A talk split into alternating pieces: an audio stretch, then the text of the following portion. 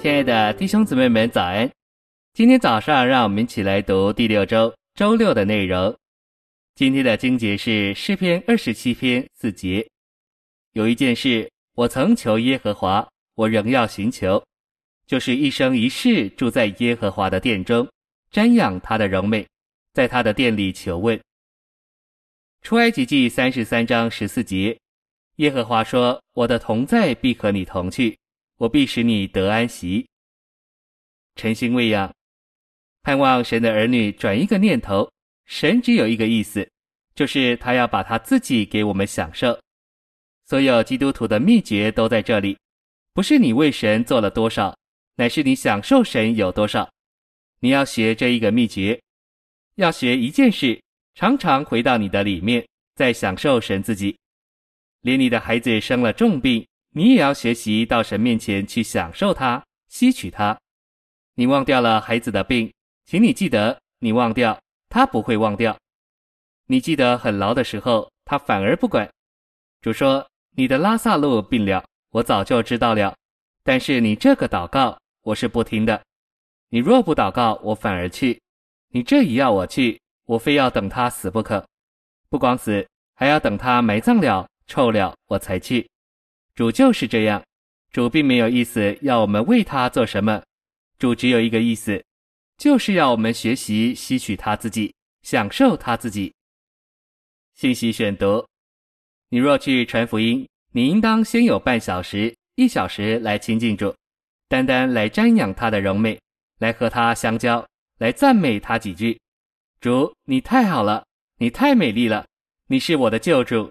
你也是万人的救主，我来享受你，我来吸取你，我要活在你的面光中，我要住在你的殿宇里，你都不必想到传福音的问题，也不要想到你的口才，也不要想对人讲什么，你里头这样吸取了主自己，满了主自己。当你去见你的教授的时候，不是你说话，是你里头被你吸取的那位主，他穿着你说话，结果你所说的话。都是你所吸取的主自己，人就不能不蒙恩。摩西在山上，在神的面前一直吸取神自己，有四十昼夜之久。当他从山上下来的时候，他自己没有什么感觉，但是以色列人却看见他脸上放光。这个光是从哪里来的？不是神帮助了他什么，乃是因为他四十天之久活在神面前，和神有交通，吸取了神。他忘掉了这个，也忘掉了那个，他全数只注意神自己。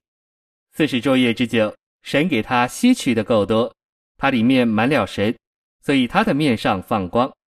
他来到人跟前，都不必对人讲神，人在他的脸面上就看见神的荣光。这就是基督徒奇妙的地方。你越要能力，能力越离开你；你不必要能力，你只要和神交通，吸取神，享受神。